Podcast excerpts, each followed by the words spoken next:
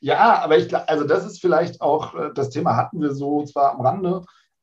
Ähm, das ist das Große für mich, wo ich sage, und das bewahrheitete sich dann auch wieder aus den Anfängen, warum als Spezialisierung, das habe ich auch nur geschafft, weil ich das Ganze spezialisiert mache. Also ich kann dir nichts zu Fallschirmspringen erzählen oder irgendwas anderem. Ich kann dir auch nicht zu ähm, Motorradfahren groß was erzählen. Also ich weiß, wie es funktioniert, aber alles andere bin ich halt raus. So, ich habe halt nur das Thema Tauchen und deswegen bin ich da halt auch fit drin. Und ich glaube, deswegen hören wir auch mittlerweile doch deutlich mehr Leute zu als vorher.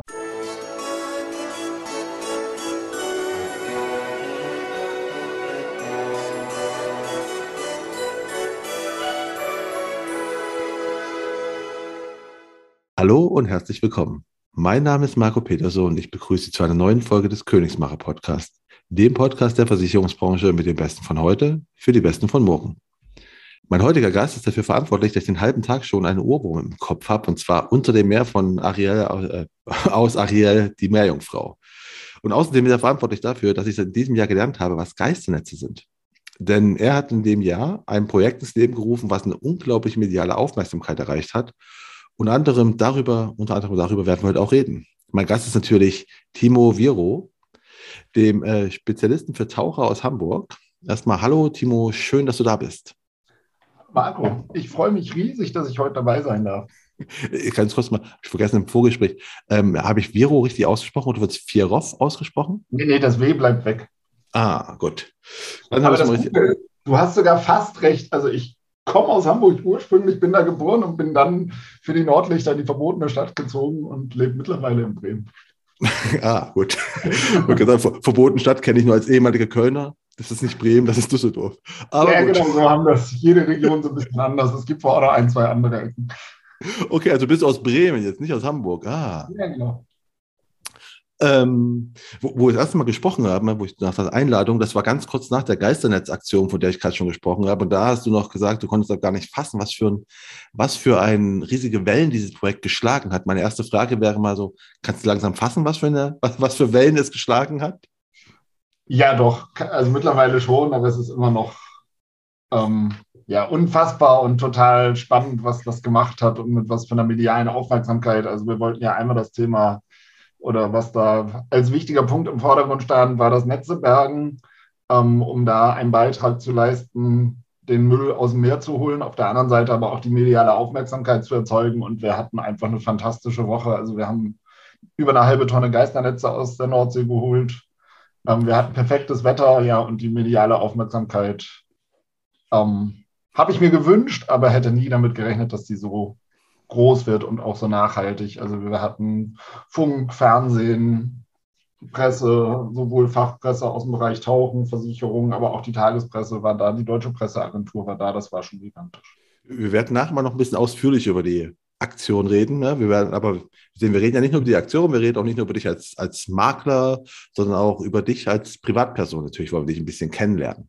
Ja. Und deswegen ne, wäre meine erste Bitte an dich, stell dich selbst doch mal bitte mit drei Hashtags vor und erkläre, warum du die gewählt hast. Ja, das mache ich gern. Ähm, der erste wäre der begeisterter Taucher mit vierbeinigen Begleiter. ähm, die Erklärung dazu, ich bin halt selbst leidenschaftlicher Taucher, das ist mein Hobby. Ähm, und das zweite große Hobby, wenn man es denn ein Hobby nennen kann, ist mein Rondesien Ritschbeck, Tabo. Und deswegen halt begeisterter Taucher mit vierbeinigen Begleiter, weil der halt doch sehr häufig dabei ist und das auch bezogen. Aber taucht, der taucht nicht mit, oder? Der schwimmt vielleicht ein bisschen im Wasser, oder? Ja, also er geht rein, solange er noch Pfotenkontakt hat. Dann ist es in Ordnung. Schwimmen ist nicht so seins. Ähm, also mal abkühlen und den Bauch nass machen, das geht. Aber der Rest, nee, und er findet das eher gruselig, wenn er andere oder auch mich dann so mit dem Anzug und dem ganzen Gerödel auf dem Rücken aus dem Wasser kommen sieht oder da reingehen sieht. Also zu Anfang, als er klein war, hat er dann immer wohl noch die ersten paar Sekunden gejault, so nach dem Motto, Hilfe, Härchen ist weg, der ist verschwunden. Und beim Rauskommen war das eher so, oh Gott, wer kommt denn da aus dem Wasser? Uah, Verständlich. Ähm, der zweite wäre dann doch wieder doch mehr beruflich. Das ist ähm, der Spezialist für Taucher. Da ist es dann schon das Berufliche mit reingezogen, ähm, nämlich das Ganze auf die Absicherung der Taucher bezogen. Das erkläre ich, glaube ich, gleich nochmal etwas ja, ausführlich. Ganz genau. Und das nächste, das ist für mich aber so ein Gesamtüberbegriff auf alles, ähm, gemeinsam mehr erreichen. Und das wird mir eigentlich in den letzten Monaten oder Jahren immer deutlicher, dass man das sowohl im beruflichen, aber auch als im privaten Bereich oder wo auch immer, also dieses gemeinsam lieber miteinander als gegeneinander. Und ich finde, gerade in der heutigen Zeit ist das ganz, ganz wichtig, dass wir uns da mehr auf ein Miteinander wieder besinnen und nicht jeder für sich einzeln. Das ist mir ganz wichtig.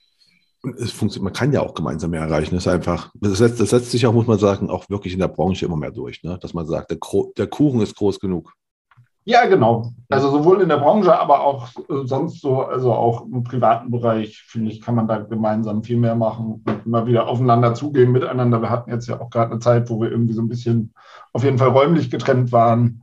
Und es gibt ja genug Herausforderungen, gerade in der Branche, auch außerhalb der Branche. Und da finde ich dieses gemeinsam mehr erreichen, gemeinsam ist da so mein Leitsatz, der sich auch gerade in den letzten Monaten sehr stark bewahrheitet hat. Definitiv. Und das ist auch ein schöner Satz, muss ich sagen. Mhm. Ja, dann kommen wir noch zu, zu dem, zur zweiten Sache, die man bei der Selbstvorstellung jeder macht. Und zwar, wenn du in Emoji wärst, welches wärst du? Und warum? Das ist ganz schwierig. Ähm, ich weiß gar nicht, ob ich mich auf eins beschränken mag. Also das eine wäre klar Tauchen, ähm, Taucher oder die gute ABC-Ausrüstung, also Maske, Flossen, Schnorchel. Und auf der anderen Seite, weil mir halt der Meeresschutz da wirklich am Herzen liegt und ich diese Tiere einfach total faszinierend finde, wäre wirklich ein Hai. Also Hai? Hai. Hast du schon, hast du schon Haie getroffen? Also ja, habe ich. Ja, habe ich. Und das war total schön. Also ich würde das total gern wieder tun und freue mich da auch drauf. Wir, wir, ähm, reden, wir reden jetzt aber nicht von so einem großen weißen Hai, oder? Doch. Nee, der weiße Hai war es nicht, aber ein bisschen größer war er schon und ein paar Meter hatte er auch. Ähm, ja, weil eigentlich sind das ganz, also das sind total faszinierende Tiere und die sind auch total wichtig fürs Ökosystem, für die Meere. Ähm, es gibt so einen Leitsatz, wenn der Hai ausstirbt, sterben die Meere auch, weil der ist halt auch so die Polizei, der nimmt äh, Aas mit aus den Meeren, die kranken Tiere, also der ist schon wichtig und wir haben halt so ein böses Bild irgendwie gezeichnet. Ähm, du hattest das gerade schon äh, aber kein weißer Hai, irgendwie der Film Der weiße Hai, so, das ist so ähnlich, finde ich, wie bei Tieren an Land, der böse, böse graue Wolf. Ja, stimmt. Es ist halt wirklich der Film, ne? Wahrscheinlich der den weißen Hai, den Hai so, so, so, so, so, ja, so schlimm erscheinen lässt. Weil ich bin ja voll bei dir. Ne? Ich, ich glaube auch, dass das mal. Also alle Tiere haben halt einen Sinn, ne? Also es ist einfach so. Und der weiße Hai, ich weiß immer, dass ich einfach die Haie an sich, wenn ich wieder von Haiangriffen, das, das liest man ja auch so, ne? So wieder mal ein Surfer von Haiangriffen. Und da gibt es ja auch jedes Jahr irgendwie wieder gesagt, so im Verhältnis dazu, ja, aber durch Kühe sterben mehr Menschen jedes Jahr als durch Haie. Ja, ja, und Leute, die von der Kokosnuss erschlagen werden am Strand auch. Also das ist so im Verhältnis total gering. Und dann hast du es genau richtig, wenn sind es wirklich meistens Surfer oder Schwimmer. Ähm, bei Tauchern ist das eher ungewöhnlich, weil dann vielleicht nochmal jemand, der schnorchelt, weil dann denkt der Hai meist, da oben schwimmt eine Beute und der will sie gar nicht fressen, sondern das ist für so ein Hai eher so ein Probebiss.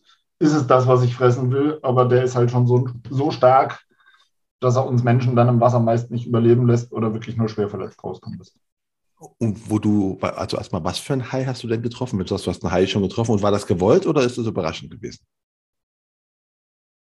Ähm, nee, das war schon gewollt. Also ich würde die auch gerne wieder treffen. Ah, hätte sagen, dass du irgendwie, was weiß ich, an irgendeinem Riff rumgeschwommen bist. ja, genau. So. Also, das war in Ägypten, ähm, da waren wir an einem größeren Riff weiter draußen und da war halt auch die Hoffnung, dass da sind. Und es waren auch welche da, aber leider nur zwei, ähm, die wir gesehen haben, beziehungsweise vielleicht noch ein dritter, aber der war so weit weg. Ähm, und dann nochmal bei einem weiteren Tauchgang gelegt. Hast du auch schon Wale getroffen? Nee, leider nicht. Also weder den Walhai, der ja total lieb ist und gar nichts macht, den habe ich nicht gesehen, aber auch den anderen nicht. Das wäre noch so ein Highlight. Ähm, vielleicht nochmal irgendwo in den nach Norwegen hoch oder so und da mal mit Walen tauchen bzw. schnorcheln gehen, das wäre schon cool. Also ich bin noch nicht fertig, was das Thema Tauchen oder Hobbytauchen angeht. Ich habe alles gesehen. Also da gibt es noch ganz viel und ganz viele faszinierende Ecken. Dafür reicht dann die Freizeit und auch das Geld irgendwie noch nicht so ganz, dass ich sage, ich kann das alles sehen. Aber das ist auf der anderen Seite auch wieder schön, dass man, also finde ich, wenn ich mir alles sofort leisten könnte, dann wäre es, glaube ich, auch wieder langweilig sondern dass man noch so Ziele und Träume hat, was man sehen will. Das, das definitiv. Ne? Also es hätte mich auch überrascht, wenn du jetzt schon alles gesehen hast, weil die Meere sind ja noch ein bisschen größer als wie die, das Land. Ne? Und deswegen gehe ich davon aus, dass man unter Meer sogar noch mehr sehen kann als wir auf Land.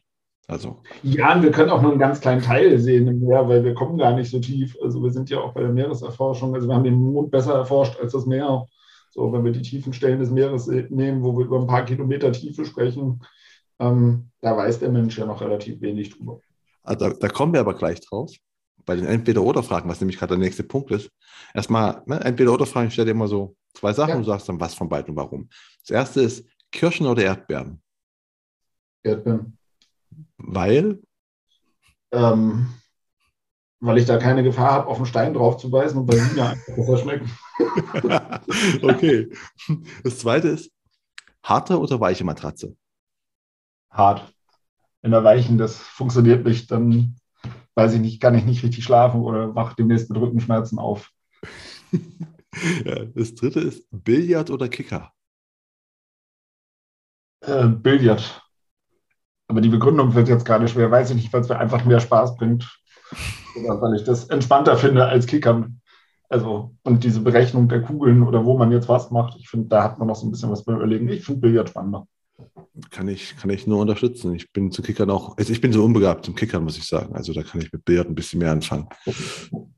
ähm, und das letzte ist jetzt, da geht es nämlich ein bisschen um die Tiefe. Ne? Vorausgesetzt, beides ist technisch möglich, physikalisch möglich. Was würdest du lieber machen? unter der Antarktis tauchen oder Marianengraben bis zum Boden tauchen? Ähm, definitiv die Antarktis. Weil? Also unter Eis, das muss einfach, oder ist so auch von den Bildern her, das muss einfach faszinierend sein, nochmal eine ganz andere Welt. Ähm, und da könnte ich ja auch noch aus eigener Kraft hin. Also da kann ich ja selber ins Wasser springen und bin auch noch im Wasser der Marianengraben. Da werde ich da kann ich, wenn nur in der Hülle rein, beziehungsweise auch das wahrscheinlich noch nicht, weil wir da die U-Boote noch gar nicht zu haben, die da runtergehen. Aber das wird mich auch, also da gucke ich mir lieber einen Film an, das wäre mir, oder Aufnahmen, das wäre mir auch deutlich zu tief dann. Aber unter Eis, das wäre schon super. Ah, das wäre zu tief? Weil, also meinst du vom, also immer, ich sagte, ne, physikalisch und sowas möglich, weil klar, der Zug ja. ist da wahrscheinlich 8000 Meter Tiefe, hm, nicht lustig. Ja, nee, wird nichts. Also, das ist so. Also auch wenn ich ein bisschen tiefer tauche als die 40 Meter Sporttauchen ähm, und auch wenn es noch ein bisschen tiefer geht als das, was ich jetzt mache, aber im Bereich von tausenden Metern da kommt oder 1000 Meter, da kommt gar kein Mensch so hin, außer er sitzt in einem Druckkörper, sprich einem U-Boot, einer Kapsel, die ihn vor dem Druck schützt. Ja, deswegen, ich dachte halt nur so, also ich habe überlegt, so, weil der Marianengrab ist wahrscheinlich da unten, da war noch nie jemand. Da gibt es bestimmt noch irgendwie Tiere, die wir gar nicht kennen. Ja, ganz viele. Also, also ich sehe ganz viele Tiere noch, die wir so noch nicht kennen, beziehungsweise auf jeden Fall nicht in ihrem Le äh, eigentlichen Lebensraum kennen. Was ist denn für dich das schönste Tier? Der Hai, ist es schon der Hai oder findest du irgendwelche anderen Tiere noch faszinierender? Oh, das wird jetzt ganz schwer. Ich mag mich da immer gar nicht festlegen. Das ist genauso, wenn mich jemand fragt, was ist denn dein Lieblingstauchgang oder wo würdest du denn am liebsten tauchen gehen, denke ich auch immer so, oh, bitte nicht. Es gibt so viele schöne Sachen. Ähm, und es hat alles irgendwie seinen Reiz. Also, also, also ich frage nur, weil ich nämlich gerade, ich war letzte Woche auf der Republika und da hat die Frau, boah, ich weiß gar nicht, vom, vom äh, Ozeaninstitut jetzt geredet und die hat einfach quasi zweiter Tag des, äh, des Ozeans, glaube ich, auch der Sauberkeit. Mhm. Und sie hat einfach, äh, da war ein Bild vorgestellt und zwar von einem äh, Tintenfisch, der aber gelb war. Und da war mhm. ich halt mega fasziniert, dachte mir so, hä? Er sieht überhaupt nicht so aus, aber zählt halt zu den Tintenfischen. Deswegen ja, das. Es gibt so viele verschiedene. Also das ist genauso wie würde ich immer, da will ich immer im Warmen tauchen. Nein, will ich nicht. Also ich finde auch so einen heimischen See hier total toll, auch wenn das der ein oder andere nicht verstehen kann. ähm, ja, und so ein Hecht ist auch super. Also wenn da ein Hecht liegt oder wenn ein Hecht jagt, ähm, auch den gucke ich mir total gerne an. So genauso finde ich es aber auch spannend. Ähm, in einem Schiffswrack reinzutauchen oder in eine Höhle zu tauchen, wo es gar nicht um Fische oder Lebenswesen geht. Ähm, auf der anderen Seite ist das Rote Meer oder warmes Gewässer auch wieder toll, wo es alles bunt ist. So, es kommt halt immer so ein bisschen auf die Laune drauf an oder wo mir gerade nach ist und dann finde ich wirklich alles Mögliche toll.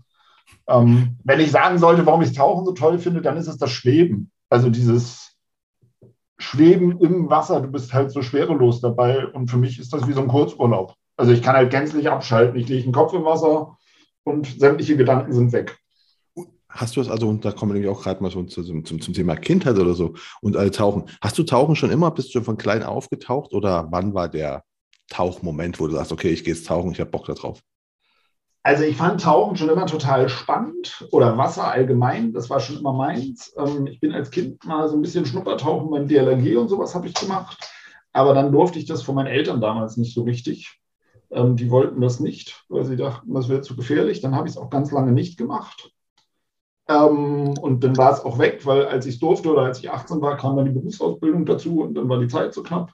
Und dann tauche ich noch gar nicht so lange. Also ich habe es dann 2014 ähm, habe ich gesagt, ich müsste mal wieder was für mich tun und wollte in Urlaub und habe mir überlegt, was mache ich und habe dann gesagt, Mensch, Ägypten, da war ein Freund gerade zu dem Zeitpunkt eben kurz davor, der sagt, ist total super, ist total günstig, super Wetter, Sonne, Strand und Meer. Und dann habe ich nur gedacht, ja, Ägypten ist auch super zum Tauchen. Dann verbinde ich das einfach mal und fahre dahin und gucke mal, ob ich das Tauchen immer noch so toll finde. Ja, das war im Januar 2014. Dann war ich wieder hier in Bremen. Dann war ich im Ende Januar im Tauchverein in Bremen. War dann, glaube ich, im März schon ein paar Mal hier in den Seen tauchen. Und Ende April war ich dann in der Ostsee auf Fehmarn tauchen. Und dann nahm das Unheil seinen Lauf. Dann hat es mich voll infiziert gehabt. Konntest du in Ägypten denn überhaupt schon Tauchschein, oder? Ist das nicht so? Ja, genau, den habe ich, da hab ich da gemacht. Ah, den hast du in Ägypten gemacht. Ah, ja. okay. Ich hatte okay. bis dato keinen Tauchschein und habe dann gesagt, ich fahre nach Ägypten und bin da an der Tauchbasis, habe gesagt, hier, hallo, ich habe da voll Lust zu, würde gerne einen Tauchschein machen. Ja. Ah, ist das also, braucht man nur einen Tauchschein und kann alles machen oder braucht man auch, wie, beim Moped oder sowas, also verschiedene Tauchscheine so. für Vertiefen, was weiß ich? Ja, ja, ja, also total vertiefend. Also ich weiß auch gar nicht, ich kann dir jetzt gar nicht sagen, frag mich jetzt nicht, wie viele ich habe, es sind mehr. Ähm, aber okay, du bist halt es ist auch zweistellig, aber äh, weiter kriege ich es jetzt gerade nicht zusammen, da müsste ich mal nachgucken. Es ist Nein, zwei, zweistellig, man braucht so viele verschiedene. Ich dachte, also, es gibt drei oder so, also nicht so, weißt du, hm, so normales für deutsches Gewässer, eins für halbtief und eins für ganz tief. Wäre so meine Amateureinstellung gewesen, aber die ist offensichtlich falsch. Nein, es gibt einen Grundtauchschein, damit darfst du, also da, der setzt voraus, dass du das Gerät beherrscht und damit tauchen kannst, ähm, laut Regeln der großen Tauchsportverbände, aber dann immer in Begleitung von, also sowieso immer zu zweit ähm, und an ganz vielen Ecken dann auch noch mit einem erfahreneren Taucher. Und dann kannst du irgendwann Zusatzkurse, sogenannte Specialties machen, wo dann einzelne Sachen geschult werden. Und dann machst du irgendwann den nächsten Tauchschein. Dann hast du so die Sporttauchgrenzen bei 40, 45 Meter Tiefe. Ähm, und wenn du dann noch etwas länger tauchen willst oder etwas tiefer, dann geht es irgendwann ins technische Tauchen rein. Also das ist so eine ganz eigene Geschichte für sich. Und da gibt es dann halt auch noch ganz verschiedene Sachen. Also da ist es dann auch nicht so, jetzt gehe ich etwas tiefer und dann darf ich alles, sondern da gibt es dann auch wieder aufbauende Kurse damit man weiß, was man da tut und sich langsam rantastet. Ah, okay. Na gut, zum, zum Tauchen kommen wir gleich nochmal. Du hast gerade schon von deinen Eltern, wo du Kind warst und Berufsausbildung erzählt. Was wolltest du eigentlich werden, wo du mal klein warst, Kind noch warst oder früher mal werden? Gott, oh Gott, ja, die Frage finde ich super. ähm, ich wollte tatsächlich, also so nachdem irgendwie, weiß ich nicht, was vielleicht jeder kleine Junge mal hatte mit, ich will Polizist oder Landwirt werden oder sowas, stand bei mir relativ schnell fest, ich will entweder Bank- oder Versicherungskaufmann machen. Echt? Als, als Kind ja, schon? Ja, so okay. mit ja, 13, 14. Ah, okay. Ähm, also ich war da wirklich relativ schnell so, das finde ich cool, das mache ich. Irgendwie mir wurde, mir wurde immer erzählt, dass ich für das Handwerkliche zwei linke Hände habe. Also ich bin Linkshänder und ja, wenn man einem das immer erzählt, dann glaubt man das irgendwann auch. Ähm, ich bin auch jetzt handwerklich, also mittlerweile kriege ich alles hin, auf jeden Fall das, was ich will. Für mich reicht, aber damit war das Handwerkliche raus, so irgendwie. Und ich wollte Kontakt zu Menschen haben. Ich wollte nicht irgendwo im Büro sitzen und mich nur mit Zahlen beschäftigen. Das war relativ schnell klar. Und dann war es irgendwie Bank oder Versicherung. Und dann habe ich mir irgendwie mal aber nur als Kunde damals oder als Besucher das irgendwie angeguckt und bin dann mit meinen Eltern auch mal zur Bank und habe so gedacht, nee, da hinterm Tresen stehen, das ist auch irgendwie nicht meins, das ist doof, das irgendwie acht Stunden am Tag. Ja, und dann war relativ schnell das Thema Versicherung und dann auch bitte im Außendienst. Genau. Ja. Und dann hast du bei einer Versicherung angefangen oder wie bist du dann hat meine Mutter noch versucht, mir das Ganze auszureden. Warum? Wegen dem Image der Branche, von dem wir gerade schon im Vorgespräch ein bisschen gesprochen haben? Oder?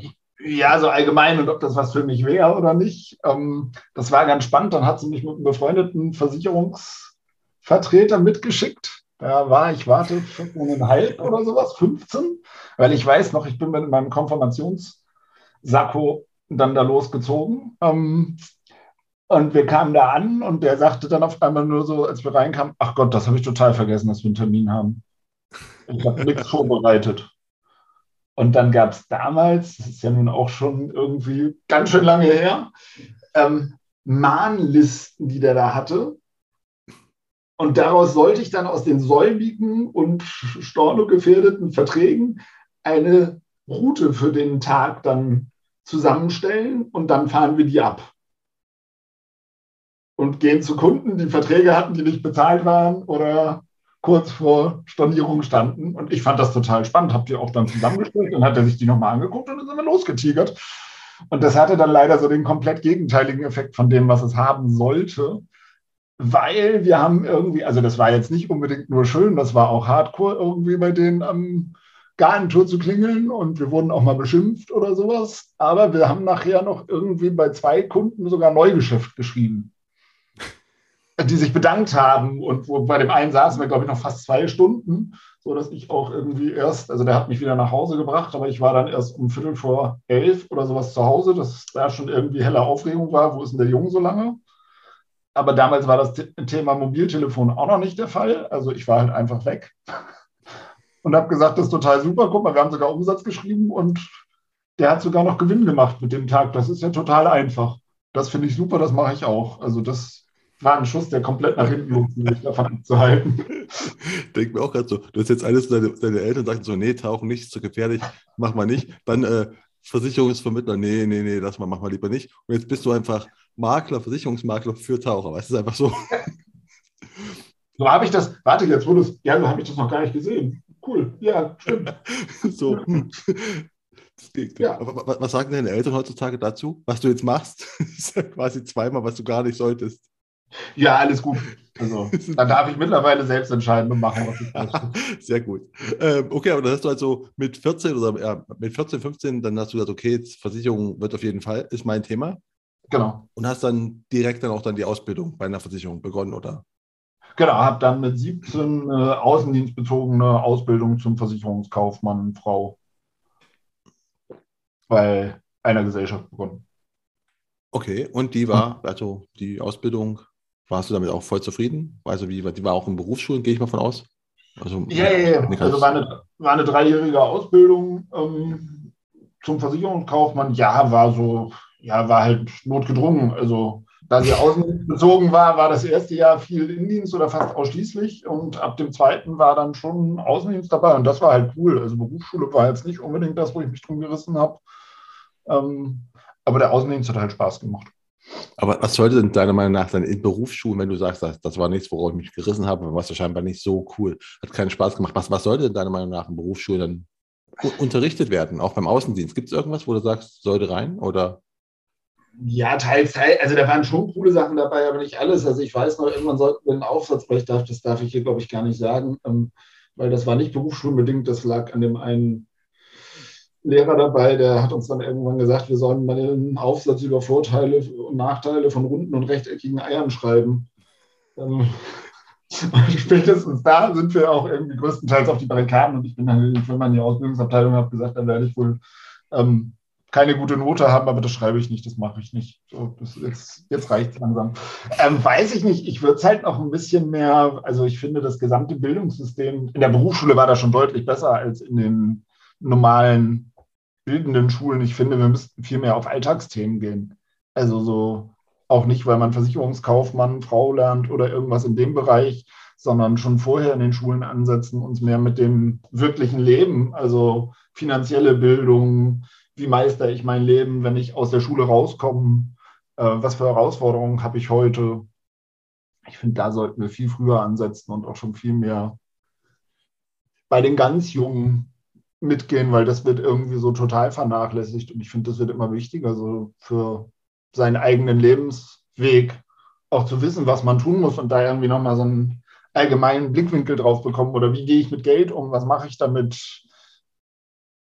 das wäre für mich super. Also nicht nur in der Berufsschule, da kommt es ja, wenn man dann sowas wie Versicherungslehre oder auch Rechnungswesen und wie es alles so schön heißt, hat, aber das alles noch so ein bisschen mehr in den Umsatz, also nicht Umsatz in Form von Geld, sondern in den umsetzbaren Bereich zu bringen, dass man davon auch wirklich was hat fürs Leben. Also ich habe das ja auch, also das habe ich schon ein paar Mal mit Leuten besprochen und äh, auch mit Philipp Benzel, der ja Lehrer war. Ne? Natürlich habe ich mit ihm darüber gesprochen.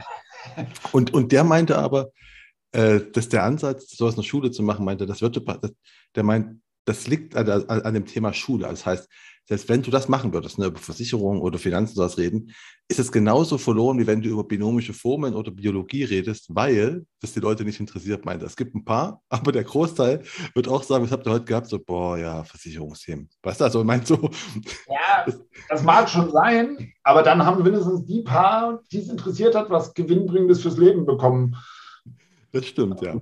Aber deswegen, ob ich irgendwelche alten oder irgendwelche Bücher zitieren muss oder ich weiß nicht, was man da alles so Schönes machen musste. Ich habe es weitestgehend verdrängt. Ähm. wie, wie, die meisten von uns, ne? Das merkt man erst, wenn Kinder in der Schule sind, was man in der Schule so hatte. Mhm. ähm, aber wie war es bei deiner, deiner, Ausbildung? Gut, du hast Ausbildung zum äh, auch, auch im Außendienst gemacht. Kannst du dich noch an deinen, deinen ersten Kunden erinnern, wo du halt mal so wirklich Versicherungsvertrieb gemacht hast? Boah, der aller, allererste, das wird echt schwer. Also ich kann mich, wie gesagt, mit diesen knapp 15, wo ich da mit war, mit den äh, bestandsgefährdeten Verträgen, da kann ich mich sehr gut dran erinnern. Was so mein erster war, weiß ich gar nicht. Also ich weiß, dass ich zum Ende der Ausbildung und mit Übergang der Ausbildung im Bereich ähm, Leads beziehungsweise Telefon, also gemachte Termine im DRV-Bereich bekommen habe und da zwei größere Handwerksfirmen damals als Neukunden gewonnen habe, das weiß ich auch noch. Und ich weiß, dass ich während der Ausbildung mal irgendwie auch irgendwie eine kleinere Firma hatte oder dass wir in der Ausbildung wirklich mal Kaltakquise gemacht haben, also so von Tür zu Tür gehen, weil wir einfach wissen wollten, wie das ist. Und wie war? Vermittler haben immer gesagt, so, Chaka geht Kaltakquise machen, haben wir früher auch gemacht und dann haben wir immer gesagt, ja, dann nehmt uns doch mal mit. Nee, machen wir nicht mehr, brauchen wir nicht mehr. Ähm, es war hart, aber es war also unterm Strich, ich würde es jetzt heute nicht, also Privatkunden würde ich heute nicht wieder machen. Das wäre mir heute noch eine Nummer too much. Ähm, was aber wirklich ging, wir haben uns irgendwann, die Ausbildung war übrigens in Hamburg, da haben wir das Spiel wieder. Ähm, und wir haben uns dann in Hamburg eine Fußgängerzone gesucht und sind wirklich durch die Fußgängerzone getapert und haben die Geschäfte angesprochen. Ähm, das haben wir gemacht. Und das war auch, also war jetzt auch nicht einfach und das hat eine Menge Überwindung gekostet, hat aber viel gebracht. Und es hat sich auch gelohnt. Also es kam auch Geschäft raus. Ich glaube, bevor ich verhungern würde, würde ich das machen. Ja, also meinst du zum Beispiel sowas wie Kaltakquise, ist mal bei Geschäften, meinst du, das wäre auch was Gutes quasi, wenn man es im Vertrieb mal lernt, dass man zumindest mal weiß, wie es ist und die Überwindung halt, also man sich mal bewunden hat und merkt, man stirbt davon nicht, wenn man Nein das bekommt. Das war unser eigener Anspruch. Also uns haben ja auch alle erzählt, so ja, wir haben früher Kaltakquise, aber das macht man heute nicht mehr, heute haben wir einen Bestand und so. Und dann saßen wir da halt irgendwann, wir waren zu zweit in der Ausbildung, also zwei Auszubildende da und haben dann gesagt, ja, wenn die das die ganze Zeit erzählen, dann sind wir zu unserem Ausbilder für den Außendienst hingetapert und haben gesagt, du, pass mal auf, wir würden gerne nächste oder übernächste Woche mal zwei Tage Kaltakquise machen oder drei. Und dann hat er den Kopf geschüttelt und hat gesagt, ja, ist in Ordnung, dann macht mal. Ich weiß zwar nicht, was das bringt, also ob ihr das ernst meint, aber wenn ihr jetzt, also ihr kriegt die Tage, kommt nochmal wieder, aber die Tage, die ihr dann haben wollt, die müsst ihr auch durchhalten. Das war irgendwie die einzige Aussage, die wir dazu bekommen haben. Ja. Und es hat ja, wie du sagst, nicht, nicht geschadet und hat auch was gebracht. Wenn ihr auch Geschäft gemacht habt, war es ja super. Ja, also das ist, glaube ich, ganz häufig so, das ist halt im Kopf. Und man traut, also ich weiß gar nicht, wir waren ja nun Gott sei Dank zu zweit, obwohl wir auch allein in die Läden reingegangen sind. Also der eine linke Straßenseite, der andere rechte Straßenseite. Und dann haben wir gesagt, wir treffen uns in anderthalb Stunden wieder ähm, oder in einer Stunde. So, und das war schon, also es war hartes Brot. Ich weiß es auch noch. Ich, ich wüsste auch noch die Straße. Und, aber wir haben, ich weiß, dass wir auch Geschäfte nachher beide hatten. Also wir haben beide da Gewerbekunden rausgezogen. Das war schon okay. Ja, super. Kannst ja, aber du hast gerade erzählt auch, dass du zwei äh, BAV-Kunden äh, gewonnen hast in deiner Ausbildung oder am Ende der Ausbildung. Äh, wie haben die denn auf dich reagiert? Weil du warst ja auch dann noch Anfang also nee, noch, nicht mal 20, oder? Doch, Anfang 20. Ja, ja, ja, ja 19, 20. Wie, wie, wie, wie, reagiert das so? Ich meine, wir, reden von Handwerksbetrieben, ne? Die ja. sind ein bisschen, die sind ein bisschen ja, äh, ehrlicher, sage ich mal. Also, also das ist ja lang genug her und ich, das kann keiner mehr zuordnen. Ähm, bei dem einen, das weiß ich noch, das war ein metallverarbeitender Betrieb, auch ich glaube mit 30 Leuten, 35 Leuten. Und ich hatte ein, Geschäft mit dem, äh, ein Gespräch mit dem Senior-Geschäftsführer. Und der sah mich, oder ich saß dann da im Besprechungsraum, dann kam der rein und guckte nur so, mm ja, worum geht's? Naja, wir haben den und den Termin. Und dann guckte er mich an, stand auf, ging um den Tisch, klopfte mir auf die Schulter und sagte, ja gut, Jung, ähm, Kekse und Kaffee hast du ja, kannst auch gerne austrinken und dann, aber worüber sollen wir reden? Ich so, naja, wir haben ja einen Termin dafür. Ja, aber was willst du mir beibringen? Und ich, das war, also das war auch so ein ganz tief einschneidendes Erlebnis. Und dann habe ich mir nur gesagt, gut, dann zum Kaffee trinken bin ich nicht hergekommen, dafür ist meine Zeit zu schade und dann kann er den auch behalten. Ähm, und ich hoffe, dass er dann jemanden findet, an den er den Betrieb auch übergeben kann, ähm, was ja dann vermeintlich kein Jüngerer sein darf, wenn man sich durch Jung schon disqualifiziert hat. Und dann war da irgendwie ein kurzes Wirrwarr vom Wort und dann sagt er so, ja, nee, da hast du auch recht, eigentlich übernehmen das meine Söhne. Tut mir leid, setz dich mal wieder hin. Du hast jetzt zehn Minuten oder sowas. Ja, und dann durfte ich sitzen bleiben. Also dann holte er irgendwie kurz danach seine Söhne und das war dann ganz cool. Also mit denen kam ich auch besser klar, weil die waren irgendwie Ende 20, Anfang 30. Und ja, dann haben wir das wirklich, hatte ich diese Firma mit 35 Leuten und hatte da irgendwie, ich weiß es nicht mehr genau, aber mehr als zehn BAV-Verträge nachher draus. Das war schon cool. Das war mal so ein kleiner Sieg. Ja, das zeigt auch Beharrlichkeit, ne, dass man einfach, das einfach mal so, also ich glaube, gerade bei so Handwerkern, ne, die sind ja wirklich äh, ehrlich, aber ich glaube, genau, wenn du halt so, so ehrlich zurückkommst, dann sind die auch, ja, dann sagen, ja, okay, ja. lass mal. Ja, aber du hast genau mein größtes Problem damals angesprochen. Also auch für mich dann, weil das war halt immer hart. Ich hatte immer das Problem Alter. Ich habe damals immer so mit 20 gesagt, Anfang 20 oder gerade knapp vor 20. Ähm, wenn ich jetzt noch graue Haare hätte und 10 Jahre oder 15 Jahre älter wäre, hätte ich das alles viel einfacher. So, weil ich musste halt immer dieses Junge nochmal wegverkaufen. Also der, der mit ähm, da reinkam und 40 oder 45 war, hatte immer gleich den Vorteil, weil dem wurde ja schon die Erfahrung vorausgesagt. Ähm, hat mich dafür aber gelehrt, dass ich mich in der Tiefe halt und in den Details auskennen musste und mich da reinfuchsen musste, dass ich darüber punkten kann. Aber du bist ja trotzdem in der Branche geblieben. Also offensichtlich hast du trotzdem gesagt, okay, dann, also ne, das, das ist es mir wert. Weil du hättest ja auch sagen können nach der Ausbildung, ey, das ist ja, ich, ich gehe jetzt zehn Jahre lang, was weiß ich, tauchen in Ägypten und komme dann wieder und mache das dann. Das hätte ich, also hätte ich Tauchen da gehabt, das ist sowas, dann wäre ich das, dann hätte ich das, glaube ich, gemacht.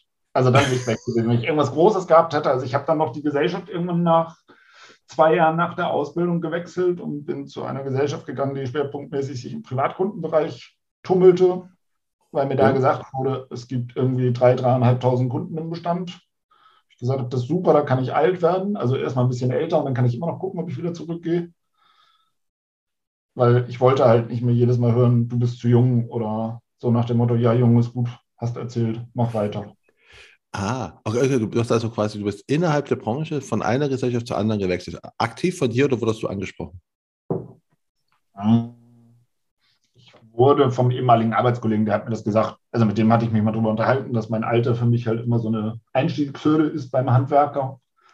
Und dann sagt er hier, da gibt es einen die haben einen Bestand von 3.000, 3.500 Kunden und der sucht, geh doch da mal hin. Und wenn, wenn du da hin willst, dann sag nochmal Bescheid, dann nehmen die dich auch. So. Also das war jetzt nicht so irgendwie Headhunter-mäßig, sondern eher über Vitamin B. Ja, aber auch schon von dir aktiv, wo du sagst, okay, ich will mal wechseln, ich will der, die Branche, also, ne, das, das Thema für dich ist ja weiter noch interessant. Also, ne, wenn wir jetzt gerade deinen Lebensweg mal durchgehen. Du sagst ja weiter, ein Versicherungsthema ist gut, nur irgendwie komme ich gerade mit den Kunden, das funktioniert noch nicht wegen aufgrund vom Alter. Aber ich bleibe in der Branche, ich wechsle halt einfach und zwar in eine Gesellschaft. Warum hast du nicht damals schon zu einem Makler gewechselt? War das noch kein Thema? Noch nicht so richtig. Also und damals war das auch, also da war auch noch privat irgendwie alles so ein bisschen drunter und drüber, ähm, so dass ich auch irgendwie meine Ruhe haben wollte. Also was heißt Ruhe ist auch, aber dass ich mindestens das berufliche Thema so hatte, oh, das ist eine Gesellschaft, da hast du das und das. So irgendwie mit Anfang 20 war ich noch nicht so weit zu sagen, ich werde Makler oder ich bin jetzt beim Makler, das hat sich irgendwie nicht ergeben und das andere hörte sich da halt gut an. Okay, und dann bist du aber doch irgendwann Makler geworden. Dann bin ich irgendwann mit demjenigen, der die Agentur hatte, Makler geworden. Da haben wir Makler auf der grünen Wiese gegründet. Makler ähm, auf der grünen Wiese. Der Name war auch Makler auf der Nein, nein, nein, der war nicht so, aber Makler, also ohne Bestand. Wir haben komplett neu gegründet und der hatte halt ganz viele Kontakte und das Ziel war, er reist an und ich mache den Rest. Und das Problem war, der war dann irgendwann der beste Gast in seiner Kneipe. Das war ein bisschen doof. Damit war die Firma dann auch irgendwann hin, weil der in die Insolvenz rutschte. Dann bin ich zum großen Industrieversicherungsmakler, habe da das Thema Personenversicherung gemacht. Oder größeren, also nein, großen Industrieversicherungsmakler ist in diesem Kontext falsch, einen größeren, die das Thema aber nicht richtig besetzt hatten. Ähm, die haben nur im Bereich Speditionen das Transport und das Feuerindustriegeschäft gemacht das habe ich mir dann angeguckt. Dann kam irgendwann eine Gesellschaft, die Maklerbetreuer für, deutschen, äh, für Krankenversicherungen suchte. Da habe ich so gedacht, das ist auch nochmal spannend. Das hatte ich nicht. Dann bin ich nochmal sieben Jahre Maklerbetreuer gewesen. Und dann hat die Gesellschaft, wo ich dann hinfusioniert wurde, ein Zukunftsprogramm gefahren. Und das habe ich dann mein eigenes Zukunftsprogramm genommen und habe mich vor fünf Jahren selbstständig gemacht als Makler. So wie wir beide uns dann kennengelernt haben oder heute hier sitzen, nämlich im Bereich mit komplett Spezialisierung aufs Thema Tauchen. Das wäre nämlich die Frage. Du bist also nämlich selbstständig, Tau äh, selbstständig Makler geworden äh, vor fünf Jahren und da war aber sofort klar, das mache ich auf Taucher spezialisiert. Ja, sonst hätte ich es nicht gemacht. Also da war so vor sechs, sieben Jahren, acht Jahren war die Idee, also da war mal der Punkt, ob ich aus der Branche raus soll, ob das jetzt reicht nach irgendwie 15 Jahren Versicherung. Und dann war aber das Thema Tauchen, so ein leidenschaftlicher Taucher, und dann immer gemerkt, Tauchen und Versicherung passt irgendwie nicht zusammen. Da fehlt ganz viel. Ähm, das, was die Taucher wollen, hat die Versicherung nicht. Und das, was die Taucher wollen, will die Versicherung nicht. Also irgendwie ist da immer, und die sprechen auch zwei verschiedene Sprachen. Und dann war so der Entschluss, mal gucken, was in dem Feld ist. Und dann habe ich mir das halt eine ganze Zeit angeguckt und habe irgendwann gesagt, okay, als Makler mit allem, das wird nichts. Also da wüsste ich nicht wie und habe mich dann als Versicherungsmakler selbstständig gemacht, aber die Ausrichtung Taucher. Ich muss gestehen, im ersten Dreivierteljahr habe ich auch mal Nicht-Taucher mitgenommen, versichert. Ähm, weil wenn man gar nichts hat, dann ist es doch schwer. Und wenn dann da irgendwo das Geld oder der Umsatz kommt, wird man doch, bin ich doch mal schwach geworden. Aber mittlerweile ist die Neukundenakquise wirklich zu 100 Prozent aufs Tauchen ausgelegt. Wie hast du das damals? Hast du damals, also du hast jetzt vor, vor fünf Jahren, sagen wir fünf, sechs Jahren selbstständig gemacht. Hast ja. du da auch schon deine Webseite Tauchversicherung äh, äh, gemacht? Also alles schon? Oder hast du nur erstmal nur für dich entschieden, ich will nur auf Taucher gehen? Hm. Ich habe entschieden, ähm, habe dann angefangen, mich um Spezialkonzepte zu kümmern, wo ich gesehen habe, dass irgendwie die Sachen für die Taucher nicht so richtig passen. Ähm, ich weiß gar nicht. Die, ja, die Webseite war nicht gleich da. Die kam irgendwann nach, aber anders als heute. Also mittlerweile ist sie nochmal neu gemacht worden oder zweimal neu gemacht worden. Ähm, und äh, der erste oder die erste Idee in meinem Herangehen war eigentlich auch, ich kümmere mich um den privaten Hobbytaucher. Aber da viele Hobbytaucher, die ein bisschen weiter sind mit dem Tauchen, auch noch nebenberuflich Tauchlehrer sind, kamen halt auch irgendwie dann Tauchlehrer und Tauchbasen auf mich zu. Und darüber kam dann hm, Verband, also ein Tauchverband, der die Tauchlehrer unter sich hat, ähm, worüber die die Ausbildung machen und auch zertifiziert werden, auf mich zu und sagte, hier, wir haben da auch was, kannst du das nicht auch? Ja, und so entwickelt sich das dann nach und nach weiter. Und mittlerweile bin ich wirklich vom, ich sage mal, denjenigen, der Urlaubstaucher ist und einsteigt, bis hin zu technischen Taucher, der irgendwelche Explorationstauchgänge an Wachs und Höhlen macht, Tauchlehrer, Tauchbasen, Tauchverbände bis hin zu Hersteller von Tauchequipment eigentlich komplett da drin, ja. Und wie hast du am Anfang dann deine Kunden gewonnen? Weil du, du hast quasi ja neu gestartet, auch, auch hier auf der grünen Wiese. Ja, okay, du hast mhm. selbst getaucht, aber mhm. wie, wie hast du da Kunden gewonnen dann? Bist du da einfach aufgrund, weil du in Verbänden schon warst oder wie hast du es nee. gemacht? Nee, da war ich noch nicht. Also das kam danach. Ähm, naja, einmal war ich selber Taucher. Also ich habe ja vorher auch mal den einen oder anderen befragt, so nach dem Motto, sehe ich das nur durch die Versicherungsbrille so oder seht ihr das auch so? dass da irgendwie oder dass ihr da Probleme kriegt oder seht ihr das Risiko überhaupt? Also immer wenn ich am Tauchsport war, war ich halt dann auch nicht mehr nur privat, sondern auch beruflich da.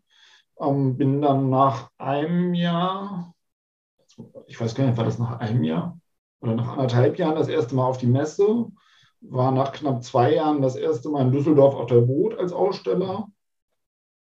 Ähm, über Facebook, über Empfehlungen, dann über Verbände. Also das ist mittlerweile ist es wirklich so ein komplett Bereich. Also ich kann gar nicht ausschließen oder sagen, ich mache es nur so oder so, sondern ich bin überall vertreten, was mittlerweile aber über die Verbände und Empfehlungen auch deutlich größer ist als vor fünf Jahren. Ja, aber ne, die konnten dich halt finden, weil du sagst, ich bin halt, weil es gab offensichtlich, oder gibt es überhaupt noch andere, die sich auf Taucher spezialisiert haben? Nee, oder? Soweit wie ich weiß, vollumfänglich keinen. Also es gibt irgendwie drei, vier, die sich so ein bisschen auf Tauchausrüstung noch mit was anbieten, aber dann auch wirklich den Taucher, weil Tauchen halt als Risikosportart gesehen wird, damit im Biometriebereich bei den Versicherern schwierig ist, so wie es die normalen Urlaubstauchgrenzen überschreitet, sage ich mal so. Ähm, da wüsste ich keinen, der das macht. Nein. Wo du gerade nämlich äh, äh, sagst, äh, dass die einfach ein Risikosport sind. Ich habe ja auch schon mit Moritz Heilfort hier gesprochen und er meinte, ich sage die Soldaten sind auch so das Gefährlichste, was es gibt. Er meinte, nee, er hätte sich mit dir unterhalten. Ne? Und ihr habt euch quasi gebettelt, wer, wer, wer, jetzt hier so gefährlicher ist. Also meine salomonische Entscheidung war dann übrigens, dann sind es wahrscheinlich äh, Kampftaucher. Weißt du? Die haben einfach beides. Aber es offensichtlich ist, äh, ist es eh, also ich wusste nicht, ne, dass es so ein Risikoding ist, aber klar, es ist halt sehr weit unter Wasser und das ist natürlich ein gefährlicher Sport. Ähm, ja, nee, nee, nee.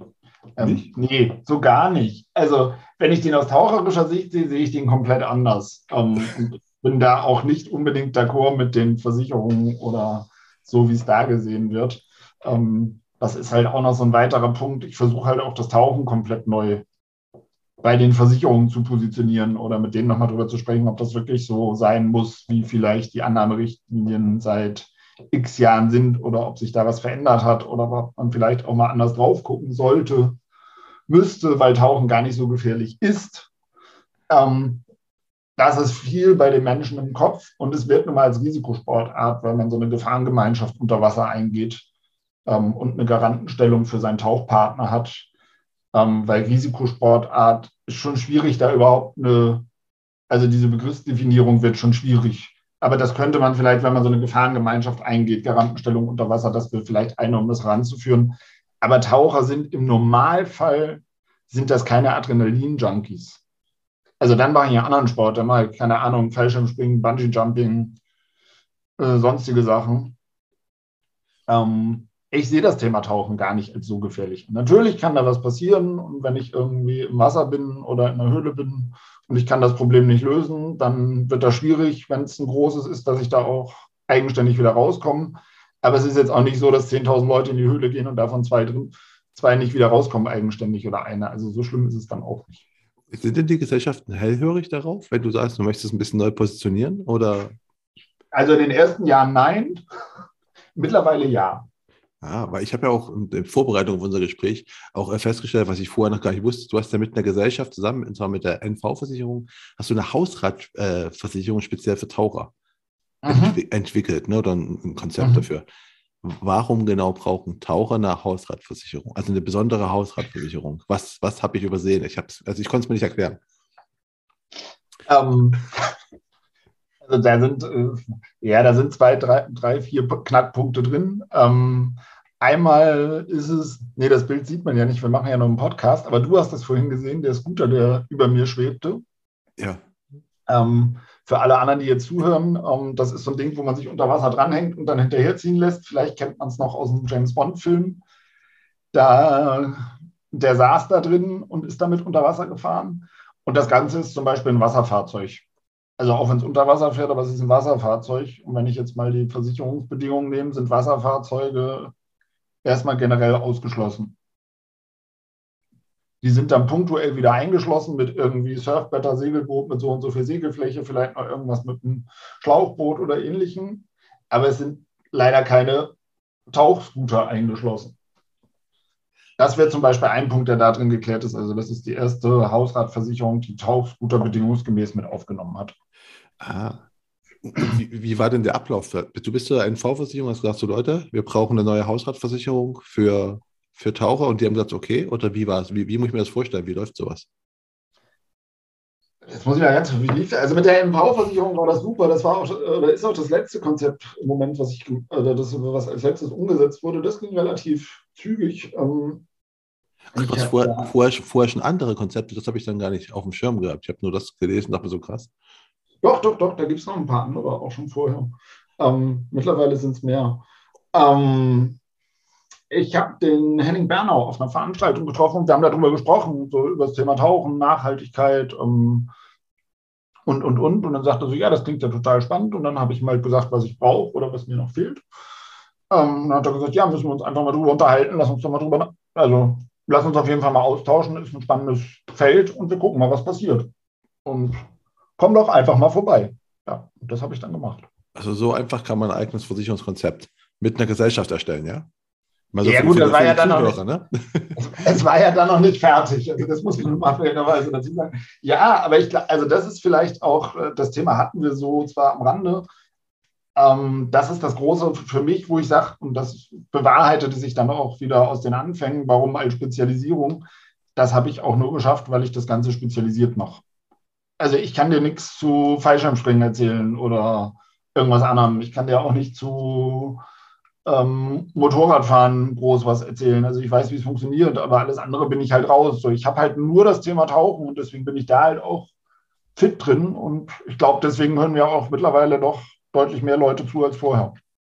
Das mit Sicherheit, auch wenn ich gerade schon von Moritz gesprochen habe, der ist ja auch, weil er mit Soldaten halt so spezialisiert ist, mhm. dann kann man einfach wahrscheinlich auch, also solche Konzepte mit Gesellschaften umsetzen, weil die sagen, gut, das ist jemand aus der, der kennt sich halt wirklich aus mit der Zielgruppe, ne? Und nicht hat keine fixe Idee, sondern der weiß das wirklich. Ne? Das ist halt ein, das, genau. das brauchen die. Ähm, genau. Aber du hast auch mit der NV, mit der hast du auch zusammen das, oder die war auch mit, mit äh, bei dem äh, Geisternetze Aktion ja, auch genau. groß dabei, ne? Wie, genau. wie kam, ja, ich sage, da kommen wir noch drauf. Wie, wie kam das zustande? Das ist auch so, so beim, beim Gespräch. Übrigens habe ich noch eine zweite Idee neben der Hausratversicherung. Ähm, ich, ich will so Geisternetze aus der Nordsee rausziehen. So, ja, klar, machen wir. Oder wie war das? Also kommen wir jetzt dazu zu dem Projekt. Eher so ähnlich. Also wir hatten das alles durch. Wir haben dann äh, die Hausratversicherung soweit von den Versicherungssachen abgehakt gehabt und haben das auch gehabt, was, was mir wichtig war, größtenteils. Ähm, und was ja immer mehr wird, und das äh, ist halt Nachhaltigkeit, Umweltschutz, Meeresschutz, das Ganze. Und das macht die NV-Versicherung über ihren Marktplatz Besser Grün ja schon recht lange oder sehr lange, auch in der Versicherungsbranche. Und die hatten, sie pflanzen pro Vertrag einen Baum, die Kapitalanlagen sind nachhaltig und wenn im Schadensfall hat man Vorteile, wenn es darüber läuft, dass man Geräte in der höchsten Effizienzklasse bekommt, auch wenn die mehr kosten als Entschädigung. Um, und dann habe ich so gesagt, das ist total super. Ich hätte das halt auch total gern nachhaltig und ich würde auch gern ein Umweltprojekt damit unterstützen, aber Tauchen und Bäume pflanzen ist halt irgendwie so ein leichter Stilbruch. Können wir nicht irgendwas anderes machen? Können wir nicht Seegraswiesen pflanzen oder ich weiß nicht was? Ähm, und dazu muss man wissen, alle, die es nicht kennen, die NV-Versicherung sitzt wirklich direkt hinterm Deich. Also Hauptverwaltungsstraße, Deich, Wattenmeer, Nordsee, je nachdem, wie die Gezeiten sind. Ja, und dann saßen wir da und du kannst von dem Raum, wo wir sitzen, konnte man auch direkt auf die Nordsee gucken. Und dann sagt der Henning nur so, ja, das, ja gut, dann machen wir es da. Ich so, wie, dann machen wir es da. Ich ja, dann, dann machen wir es da. Ich so, ja gut, Seegraswiesenpflanzen wird da nichts im Wappen mehr. Ähm, ich so, wir könnten noch Geisternetze oder so bergen. Das Einzige ist nur, die Nordsee ist so ziemlich das anspruchsvollste Tauchgewässer der Welt oder eins der anspruchsvollsten der Welt. Ich so, wie ist mit der Ostsee oder so? Da könnten wir auch Seegraswiesen pflanzen. Nee, ähm, wir sitzen ja hier, dann ist das regional, also dann lass uns das doch hier vor Ort machen. Ja, gut, das wird jetzt nicht ganz so einfach. Ja, gut, du hast gesagt, du bist bei den Tauchern tief verwurzelt, dann kriegst du das hier hin. Also, das ist jetzt dein Auftrag und dann mach mal. Ja, dann bin ich nach Hause gefahren ähm, und habe während der Fahrt überlegt und hatte mich irgendwie mit einem Freund, der war in der Nähe von Hamburg und musste nach Heidelberg und wir haben uns in Bremen getroffen und haben noch kurz was gegessen.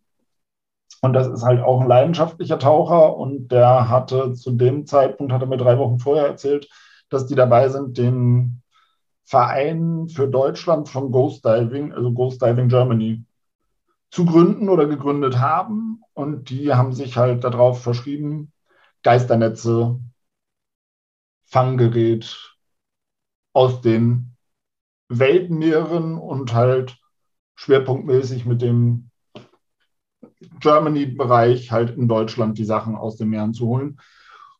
Ja, und dann habe ich den nächsten Tag angerufen, habe gesagt, du, pass auf, Dirk, das und das. Ähm, habt ihr das schon geplant für 22? Ja, nein. Und wenn ja, wenn da noch Platz ist, hätte ich gerne ein Projekt.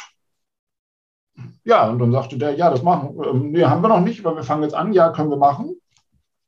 Und dann nahm das relativ schnell seinen Lauf. Also da war auch wieder so miteinander mehr erreichen oder gemeinsam mehr erreichen, war da auch wieder so ein Leitsatz. Wir haben dann Zoom-Meeting gemacht und auf einmal kannten die beiden sich zwar nicht persönlich, aber die kannten die Gegebenheiten auch von früher und, und, und. Und nachher waren dann da auch noch Bekannte von dem Dirk dabei. Also, dass das total super anlief. Und somit haben wir dann das erste Meeresschutzprojekt für Besser Grün auf die Beine gestellt. Nochmal so auch für die Zuhörer. Ne? Ich habe also Geisternetze sind ja Netze, die quasi beim, beim Fischen hängen bleiben und dann unten auf dem Meeresboden rumliegen, ne? oder? So habe ich es ja mir ähm, erklärt. Ja, also Geisternetze sind prinzipiell erstmal Netze, Fischereigerät, was im Meer ist und was nicht mehr, ich sag mal, an einem Fischtroller oder an einem Fisch, Fischereiboot gebunden ist, sondern was da unten halt alleine durchs Meer treibt. Um, und das große Problem bei Geisternetzen ist, dass die halt zum Fangen von oder zum Fischen, zum Fangen von Meerestieren konzipiert sind und auch wenn sie im Meer landen, wie auch immer, weil sie abreißen, weil sie über Bord gehen, weil ich weiß nicht was, sie fischen halt weiter. So, damit sind sie im ersten Moment eine Riesengefahr für die Meerestiere, die da sind.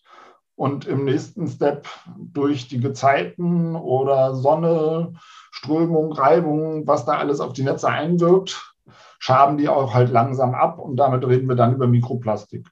So, und das Mikroplastik geht wieder in die Mägen der Meeresbewohner, Fische und damit haben wir es irgendwann auch in unserem Kreislauf, Essenskreislauf mit drin. Und somit geht uns alle das Thema an. Und es sind halt extreme Mengen Geisternetze, die im Meer sind. Und die schweben halt so durchs Meer. Und so ein Wrack, also die Geisternetze, die wir geborgen haben in der Nordsee, die waren an Wracks verheddert. So ein Wrack ist halt wie so ein Fliegenfänger für Geisternetze. Da verhaken die sich dran und dann bleiben die da dran hängen. Aber davor sind die halt schon hunderte Kilometer durchs Meer getrieben und haben halt weiter Fische gefangen oder irgendwelche Krebstiere, ähm, Schweinswale, was auch immer denen gerade so in die Quere gekommen ist. Genau, und das ist wirklich halt ein Riesenproblem. Also ich habe es halt, ne, erst, erst durch deine Aktion habe ich mhm. ja mitbekommen, dass A sowas gibt und dass es B halt ein wirklich richtig großes Problem ist. Ähm, und ihr habt ja, wie, wie, viel Kilo habt ihr da rausgesammelt? Ähm, eine gute halbe Tonne. Okay, Kilo sind wir. ja, gute 500 Kilo. Ja, ja, nee, ich meine so, ich habe ich hab sehr klein, eine halbe Tonne ist schon mal echt mal sau viel. Ähm, und es hat aber auch, wie schon gesagt, riesengroßes äh, Medienecho gehabt. Ne? Also einfach, die kamen alle. Wie, wie habt ihr das zustande gebracht? War das, mit wem habt ihr da gearbeitet? Oder warum hast du so viel Medienecho gehabt? Weil du warst selbst ein bisschen überrascht davon, dass es so groß wurde. Also wir wollten es ja, wir haben es auch gemacht, wir haben auch überall Bescheid gesagt ähm, und es war halt eine super Resonanz. Wir sind auch die einzigen, soweit wie ich weiß, aktuell, die in der deutschen Nordsee Geisternetze geborgen haben, weil es halt wie gesagt ein super anspruchsvolles Tauchgewässer ist. Ähm, wir haben die Gezeiten, sprich Ebbe, Flut. Ähm, du kannst halt nur in dem Stauwasser tauchen, weil ansonsten sind die Strömungen zu stark. Du hast aber immer noch auch da Strömung und die Nordsee hat halt ein sehr feines Sediment als Grund und damit wühlt das halt alles auf. Damit sind die Sichtweiten relativ schlecht. Ähm, die Wassertemperatur ist für Urlaubstaucher so gar nicht geeignet. Also da waren irgendwie 8, 9 Grad. Das ist das, wenn du den Wasserhahn ganz kalt aufdrehst, da kommt dann auch ungefähr diese Wassertemperatur raus. Ähm, und dann hattest du halt noch bei den Wassertemperaturen, bei Strömung und bei schlechter Sicht die Netze mit am Wrack. Ähm, ich glaube, das ist ein Vorteil gewesen, ein großer, weil wir die einzigen im Moment sind, die in der Nordsee waren. Ja, und weil wir es halt auch den richtigen Zeitpunkt getroffen haben und vielleicht auch die oder auch die richtigen Leute angesprochen haben und dann lief das ein oder andere zusammen. Ich glaube, da kann man so unterm Strich machen, tu Gutes und rede drüber. Und das passte halt in dem Moment. Und es war ja auch, oder es ist eine reine Meeresschutzveranstaltung gewesen. Also wir hatten ja auch noch Gäste mit dabei. Ähm, wir haben über 200, 220 Gäste die Woche mit auf die Nordsee genommen. Aus dem Bereich Versicherung, Umweltschutzverbände, Politik, Medienvertreter, ähm, Versicherungsmakler vom Bessergrün. Also da war schon ein großer, ein großer Tross mit Menschen dabei und das hat sich, glaube ich, rumgesprochen. Also und da bin ich total dankbar für, dass wir da so viel Resonanz bekommen haben und auch im Nachgang, auch die, die dabei waren, die haben sich alle bedankt. Ich kenne nicht eine Stimme, die nicht mega positiv danach war und gesagt hat, Mensch, super, oder auch so wie du es gerade sagtest, die vorher gar nicht wussten, was das ist. So nach dem Motto, Geisternetze, Ghost Diving, Ghostnet, haben wir irgendwo gelesen. Hat das jetzt was mit Halloween zu tun? Das war irgendwie so die spannendste Antwort oder Frage, die ich, die ich bekommen habe, wo ich erst einmal so dachte, ups, war das ernst gemeint oder nicht? Ja, und dann ist mir erst bewusst geworden, also das kam auch währenddessen erst so richtig hoch. Nein, verdammt, wir haben dieses Thema wirklich noch nicht auf dem Schirm. Also die Taucher, die kennen das fast alle weil für jeden Taucher ist irgendwie Angelleien, Netze eine Riesengefahr im Meer und da sind ganz viele drin. Oder auch in irgendwelchen Baggerseen, irgendwelche Angelleien, sei vorsichtig. So die Leute, die an der Küste wohnen, die das Meer vor der Tür haben, da wissen es, glaube ich, auch noch relativ viele. Aber alle, die nicht so direkt was damit zu tun haben und diese Wasseraffinität, ähm, da haben wir, glaube ich, wirklich eine riesen Aufklärungsarbeit geleistet und die muss auch unbedingt weitergehen. Also das war ja eins der beiden großen Ziele, einmal Netze bergen, einmal die Aufklärungsarbeit, Aufmerksamkeit erzeugen und das hat halt super geklappt. Das hat definitiv und, und klar, also ne, für, für, für, für so mal Landratten wie mich, ne, die einfach mit dem Wasser ab und zu, also weiß nicht, also glaube ich, dreimal in meinem Leben war ich am, am Meer, ne, also hier Nordsee, okay. da oben. Also für uns ist natürlich, also ich konnte mir schon vorstellen, also ich konnte mir vorstellen, nachdem ich weiß, du bist halt Makler für Taucher, konnte ich schon zusammenhängen, okay, Geisternetze wird irgendwas mit Wasser zu tun haben. Also ich hätte nicht auf Halloween geschätzt, ne? Aber ich kann mir schon vorstellen, wenn Leute, die gar nicht wissen, wer ist eigentlich der Typ da, kommen schon, ne? Geister, ne? mit Geistern verbindest du ja eher Halloween.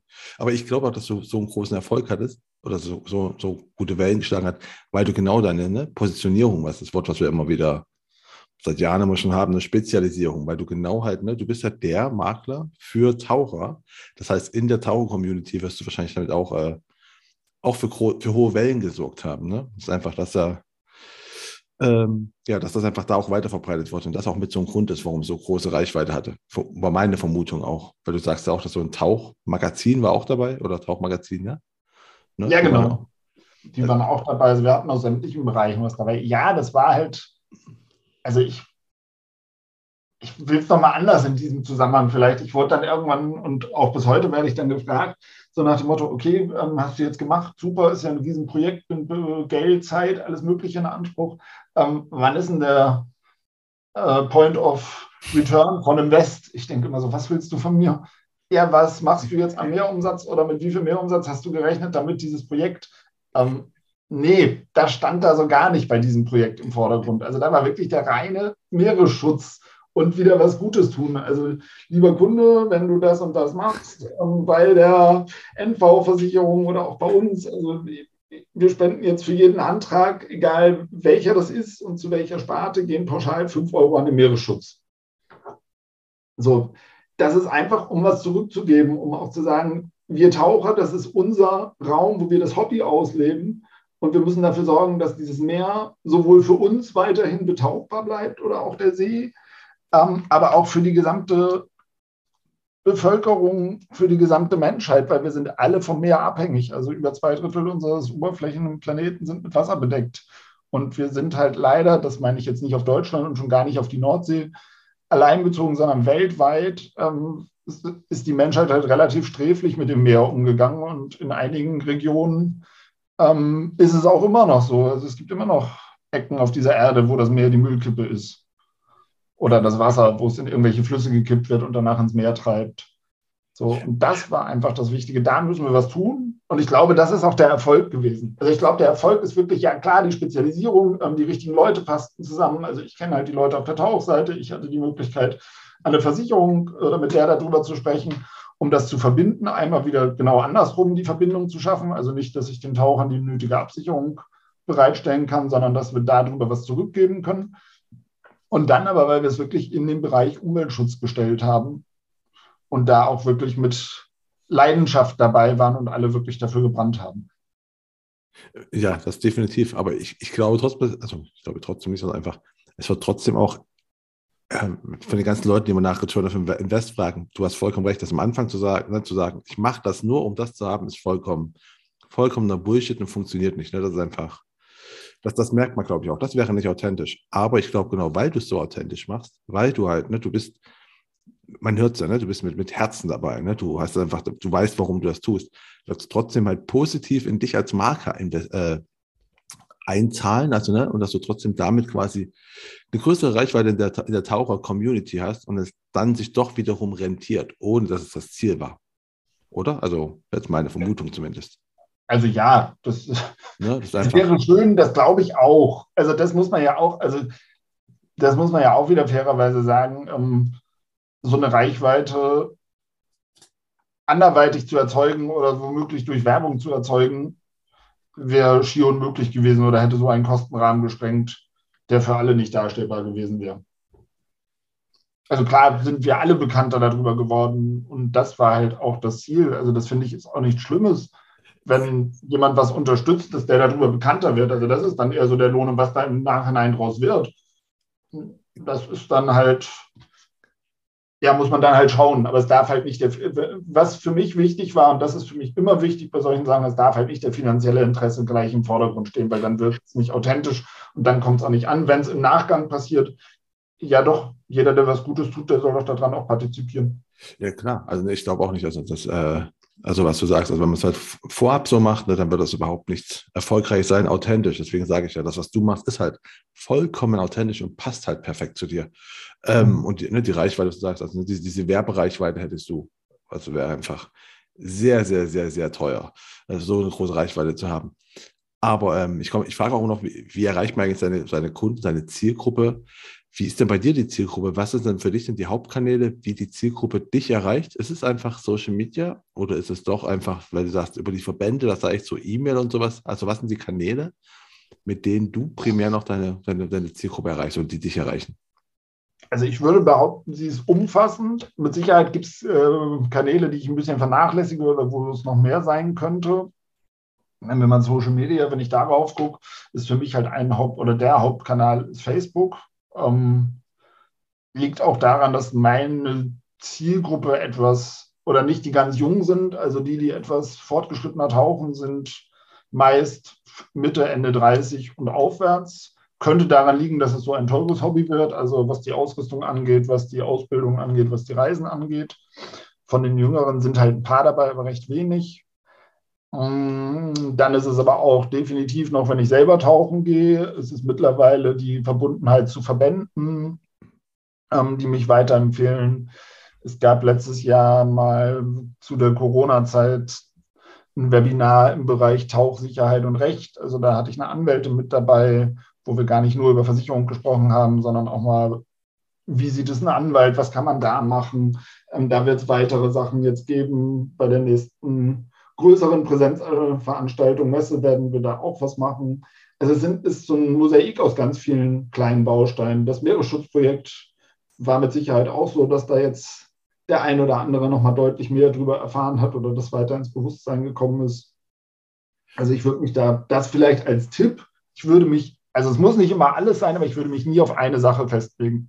Weil wenn morgen, warum auch immer Facebook nicht mehr funktionieren sollte, und das wäre meine einzige Möglichkeit, Reichweite oder die Leute zu erreichen, dann wäre es halt auch schwierig. Ja, also mich, mich hat es gerade ein bisschen überrascht, dass Facebook auch so relevant Ich hätte einfach genau gedacht, ich hatte, weil Tauchen ja doch schon ein teures Hobby ist, dass genau Messen und Verbände der Kernpunkt sind, wo man sagt, so, wenn das deine Zielgruppe ist, dann ist einfach mit gute, ne, gut mit denen zusammenarbeiten, auf Messen präsent zu sein, weil da erreicht man die noch eher war die letzten zwei Jahre halt ziemlich doof. ja, stimmt. ja, also ich. Ja, vollkommen richtig. Nein, es waren vorher auch Messen. Also, aber ich überlege gerade, nee, die letzten zwei Jahre war ich wirklich. Naja, die letzten zwei Jahre oder zweieinhalb Jahre jetzt schon fast war ich nicht auf Messen. aber gar nicht, weil ich keine Lust hatte oder weil ich sagte, das äh, will ich nicht, sondern weil es einfach nicht war. Beziehungsweise die Wie-Waren standen so auf der Kippe, dass ich gesagt habe, nee, lieber nicht. ähm, ja, aber wir sind schon fast gegen Ende. Ich komme am Ende aber noch so, und das klingt bei dir auch mal so, so, so, so klar, so fünf Jahre so eine Erfolgsgeschichte, aber wir wissen alles einfach, ne? Verschiedene Sachen, die man macht. Es hat nie alles Erfolg, man hat immer so ein quasi Misserfolg oder Learnings, nenne ich es lieber. Was war ja. denn bei dir in deiner, in deiner äh, aktiven Karriere, wir nehmen jetzt mal nur die Makler, die Tauchmakler äh, ja. mhm. Zeit. Was war so für dich so das, das, das, das größte Learning, ne? wo du sagst, so, habe irgendwas gemacht und habe gemerkt, so, das hätte ich vielleicht anders machen sollen? Oh je, wie, wie viele Stunden haben wir noch? Nein, das klang jetzt alles vielleicht so toll und für Außenstehende so toll, ähm, war es aber nicht und ist es bestimmt auch nicht und es kommen immer weiter. Ähm, ich finde dieses Learning eigentlich, oder Learnings ganz schön, es kommen immer weitere Learning dabei raus. Ähm, weiß ich gar nicht. Zu Anfang habe ich, glaube ich, also ganz zu Anfang muss ich ganz ehrlich sagen, war ich so naiv und habe gedacht, wenn ich das schaffe, was die, mir die äh, 30, 40 Leute erzählt haben, mit denen ich gesprochen habe, dann ist ja alles gut und dann läuft man mir von alleine die Bude ein. So, das hat nicht funktioniert. Also es gab ein paar, aber es hat nicht gereicht. Ähm, so, der, also der Marketingbereich musste doch hinterher. Oder nur weil ein größerer Player, ob es jetzt eine größere Firma oder ein größerer Verband da ist, ist das halt auch nicht gleich das Nonplusultra. Also auch da gilt es, sich Vertrauen zu erarbeiten, das Ganze sukzessive aufzubauen. Ähm, was dann aber auch mehr mein Ding ist. Also diese schnelle war nicht meins. Hauptsache, ich kann da jetzt heute oder morgen von leben, sondern es ist halt was, was auch auf langfristig ausgelegt ist.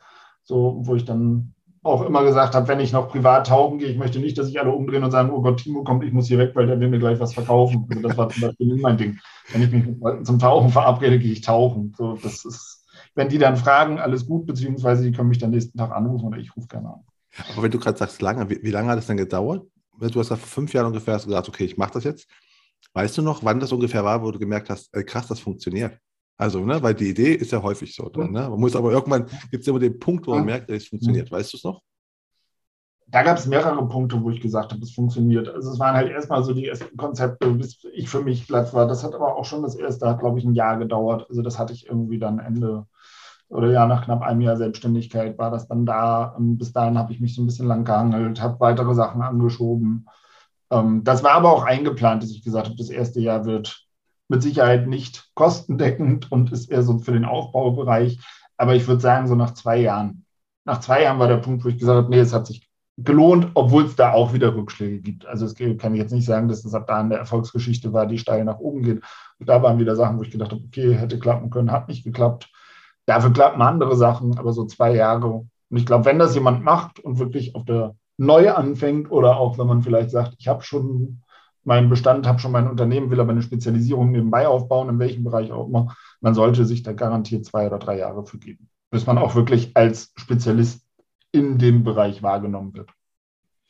Äh, definitiv, das ist auch immer das, was man nach außen, was glaube ich, was wirklich alle eint, ist einfach, das dauert eine Zeit, bis du irgendwie Erfolg hast. Ne? Also bis man dich so genau wahrnimmt, ne? zwei, drei Jahre ist genau richtig. Ich dachte übrigens bei dem, wo ich frage nach Learnings oder Fehlern, weil ich weiß, wo wir telefoniert hatten, zwecks dem Vereinbarung von den Termin, da hast du mir äh, deine, deine Adresse gesagt und hast gesagt, okay, ist einfach Tauchpunkt Versicherung. Und dann hast du gesagt, okay, ich dachte damals, das wäre super. Funktioniert so, ja. jetzt nicht so optimal, weil man immer denkt, nach Versicherung kommt noch ein DE oder sowas. Ja, das stimmt. Also ja, das, das ist so. Aber das sind so, ja, du hast recht also für mich sind die schon weg, weil ich da so tief drin sind, bin und das sind für mich dann gar nicht so große Sachen. Ähm, da hatte ich halt gedacht, so Tauchpunkt Versicherung Schaka, dann ist das gleich und alle sind total begeistert. Ähm, aber ja, dass viele da noch eine weitere Domain-Endung hintersetzen wollen, habe ich damals nicht so auf dem Schirm gehabt. Ähm, ja, es ist jetzt so, aber es bleibt jetzt auch erstmal so. Also das ist jetzt nicht so ein großes Manko, dass es geändert wird.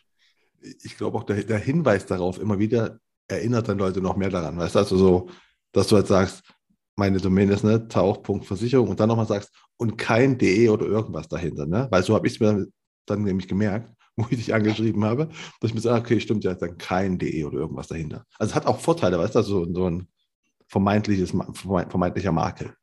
Ja, ja, ja, unbedingt. Also wenn man es dann erstmal durch hat und dann bleibt es hängen, ähm, das ist so. Aber das war halt in dem Moment, ich habe es halt anders gesehen. Also das ist aber auch so das Thema Marketing. Ich muss, da muss ich ehrlich sein, ich bin da so ein bisschen blauäugig reingegangen. Das kann ich so als größtes Learning sehen.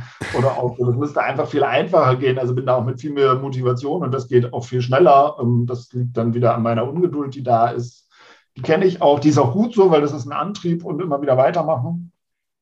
Aber ja, das war halt so das, was immer wieder kam. Und da sind dann halt aber auch der ein oder andere, der dann mal gesagt hat, tritt mal ein bisschen auf die Bremse oder guck mal, was du doch erreicht hast. Und wenn ich mich jetzt heute zurückerinnere oder auch vor zwei Jahren zurückerinnert habe, so nach dem Motto, okay, du machst das jetzt irgendwie zweieinhalb oder drei Jahre und guck mal, wo du angefangen hast und wo du heute sitzt, dann ist auch alles gut. Äh, das definitiv. Ne? Also da muss man sagen, überleg mal, ne? du hast eine, vor fünf Jahren gestartet und hast eine riesengroße äh, Kampagne, äh, nicht Kampagne, eine riesengroße äh, Aktion gemacht und hast die, die, die Nordsee, du hast, du hast ja tatsächlich die Welt besser gemacht, also physisch faktisch. Ja, ja. Das, das, muss man ja mal festhalten. Ne? Das ist jetzt kein, das wäre schön, sondern du hast halt faktisch das besser gemacht. Das halt innerhalb von fünf Jahren, muss man mal mhm. so sagen. Ja. Ähm, dann sind wir jetzt aber auch am, am Ende und am Ende habe ich immer noch drei Fragen an meine Gäste immer. Und die erste Frage ist immer, was war denn für dich der beste Tipp, den du am Anfang von deiner Versicherungskarriere oder allgemein, den du mal irgendwann bekommen hast, den du heute noch beherzigst? Hm. Also wenn ich den zurücknehme auf zum Anfang, dann ist es dieser tolle Satz, entweder du änderst die Situation oder du änderst deine Einstellung dazu. Das ist ein super Tipp. Der ist ganz übergeordnet. Der hat mich zwar in dem Moment, als ich ihn die ersten Male gehört habe, hat er mich schier wahnsinnig gemacht. ähm, weil du kannst da einfach nichts gegen sagen und es stimmt auch. Ähm, entweder du machst das eine, wenn du das nicht kannst, dann änderst du die Einstellung dazu. Also der hilft mir immer noch. Aber wenn ich das auf die jetzige Bereich der Spezialisierung auf das Thema Tauchen beziehe, dann ist es genau das, nämlich die Spezialisierung. Das also auf jeden Fall. In der Selbstständigkeit. Was für einen Tipp musstest du denn selbst erarbeiten, den du mal weitergeben würdest an Leute, die in die Branche quasi neu starten oder so, wo du sagst, muss ich mir hart erarbeiten? ist das vielleicht das mit der Spezialisierung? Ja, das ist ein Prozess. Also der wächst halt auch weiter. Ich hatte gesagt, zu Anfang hatte ich nur den privaten Taucher als meine Zielgruppe, dann ging es weiter. Ich glaube, so als Tipp, also das Ziel ist wichtig, dass man das vor Augen hat, aber den Weg sollte man dazwischen immer mal wieder anpassen können und da auch nicht böse sein oder sich nicht wundern, wenn da mal Abzweigungen drin sind, die dann vielleicht doch nicht zu Ende geführt werden können. Oder wo es mal eine Sackgasse ist, das gehört halt alles dazu. Ja, genau. Also das, das, haben wir jetzt ja, das haben wir nicht nur jetzt hier in unserem Gespräch gemerkt, sondern das merke ich allgemein. Das merkst du in allen. Du kannst ja alle Königsmacher-Podcasts anhören, Königsmacherinnen auch. Und du wirst immer äh, sehen, dass alle halt genauso so abzweigen. Ja, funktioniert halt nicht. Ne? Das ist einfach, das gehört dazu. Niemand hat so diesen geraden Weg. Mhm. Sonst würden es auch alle machen. Also dann wäre es wieder nichts Besonderes. Wenn das so einfach wäre, dann würden wir es, dann hätten das alle schon gemacht oder ganz viele, also deswegen, das gehört dazu und dann, dadurch lernt man halt auch extrem. Das stimmt. Und äh, die letzte Frage ist noch nach drei Büchern. Welche Bücher kannst du empfehlen, die man mal gelesen haben sollte und warum? Oh je. Ja, da hast du mich. Ähm, da tue ich mich noch schwerer als beim Emoji oder bei den Hashtags. Es gibt so viele gute Bücher. Ähm, da drei festzulegen. Also ich habe gerade ähm, als Finanzberater an die Spitze von Markus Renzihausen. Das ist gerade ganz aktuell, deswegen das finde ich super. Also ich habe es wirklich verschlungen. Danke dafür, Markus. Ähm, wenn ich noch eins nennen sollte, die Prophezeiung von Celestine, das hat aber jetzt gar nichts mit dem Beruf zu tun. Äh, muss gar nicht, kann auch einfach interessieren. Die Prophezeiung? Die Prophezeiung von Celestine einfach mal googeln. Ich erzähle gar nicht viel weiter darüber. Passt, finde ich super in jede Zeit, wenn man dazu bereit ist, es anzunehmen. Und sonst finde ich Biografien, Autobiografien und Unternehmensgeschichten total spannend. Was war die letzte, die du gelesen hast, die du empfehlen würdest? Was war die letzte, die ich, äh, jetzt muss ich aufpassen. Ich glaube, als letztes, ne, das ist auch schon, äh, als letztes war es Tesla. Ah, okay. Nehmen wir das. Der lag hier schon zu lange. Nein, aber es sind ganz viele. Aber das ist total spannend, was diese Leute so erlebt haben. Und da äh, konnte ich ganz viel für mich mit rausziehen. Also auch wenn man das nicht genauso macht, aber für die war es halt meistens auch kein gerade einfacher Weg. Äh, für keinen. Da kann man wirklich auch alle, alle großen Biografien verbinden. Die haben alle, ne? also keiner hat einfach so seinen Erfolg gehabt, muss man ja sagen. Ne? Disziplin, Arbeit zählt immer dazu. Ja. Bisschen Glück auch, aber wichtiger ist Disziplin ja. und Arbeit. Ähm, ja, genau. ich, ich, hätte übrigens bei den Büchern gedacht, du kommst noch mit Captain Nemo oder Moby Dick. Also, weil das zwei Bücher sind, die ich mit der Wasserwelt verbinde. Ich könnte dir jetzt noch Tauchmedizin, ne? da hätte ich noch welche, aber das habe ich jetzt hier extra weggelassen. Diese tauchspezifischen Bücher habe ich diesem Kontext jetzt nicht genommen. Ich habe die beide gelesen und fand, ich muss sagen, da fand ich beide nicht so gut. Also, die sind halt sehr ausführlich in dem, was halt die, die, die, die Wasserwelt befasst. Ne? Da sind wirklich so mhm. ausschweifende Beschreibungen, die mich so gelangweilt haben, muss ich sagen. Da ich dachte mir so, ich gucke es mir lieber selbst an. Ich muss mal Captain Nemo dafür nicht durchlesen. Ähm, ja, Siehst du, deswegen habe ich es hier gelassen. Ich wollte, die, wollte deine Zuhörer nicht langweilen. Es war nur für mich langweilig. Ne? Ich kenne Leute, die es gut finden. Ähm, ja, aber das war, also was auch nicht langweilig war, war deine Geschichte. Ne? Das einfach mal ein sehr schönes, schönes Gespräch. Und du siehst, wir sind nicht die Ersten, die es schaffen, in unter 30 Minuten das zu besprechen, was du ja vorher prophezeit hattest. Okay, eine Stunde 30. du siehst, also ich sage, es wird einfach, ich glaube nicht, dass es unter 30 wird, siehst du. Weil es war ja sau, sau interessant und sau spannend, ne? Ja, lieben Dank. Es war auch für mich ja. total schön. Ähm, das. Auch ich habe viel mitgenommen. Alleine die Zusammenfassung, dass du mir erzählt hast, dass ich genau das mache, was ich nicht machen sollte von zu Hause aus, habe ich ja. knallhart für mich noch nicht analysiert gehabt. Siehst du, haben wir alle, haben wir alle was gelernt. Ne? Ja, und ich bedanke mich nochmal, dass du als Gast warst und es war schön. Ja, vielen lieben Dank, dass ich Gast sein durfte bei dir. Ich hoffe, Sie haben aus der heutigen Folge auch etwas mitgenommen, etwas gelernt und fanden sie so unterhaltsam wie Timo und ich. Und ich würde mich natürlich extrem freuen, wenn Sie den Königsmacher Podcast auf der Plattform Ihrer Wahl abonnieren und bewerten würden. Und damit verabschiede ich mich von Ihnen. Das war die Königsmacher Folge mit Timo Viro. Mein Name ist Marco Peterson und ich bin Ihr Ass im Ärmel, wenn es um Social Media und digitale Kommunikation der Versicherungsbranche geht. Auf Wiederhören.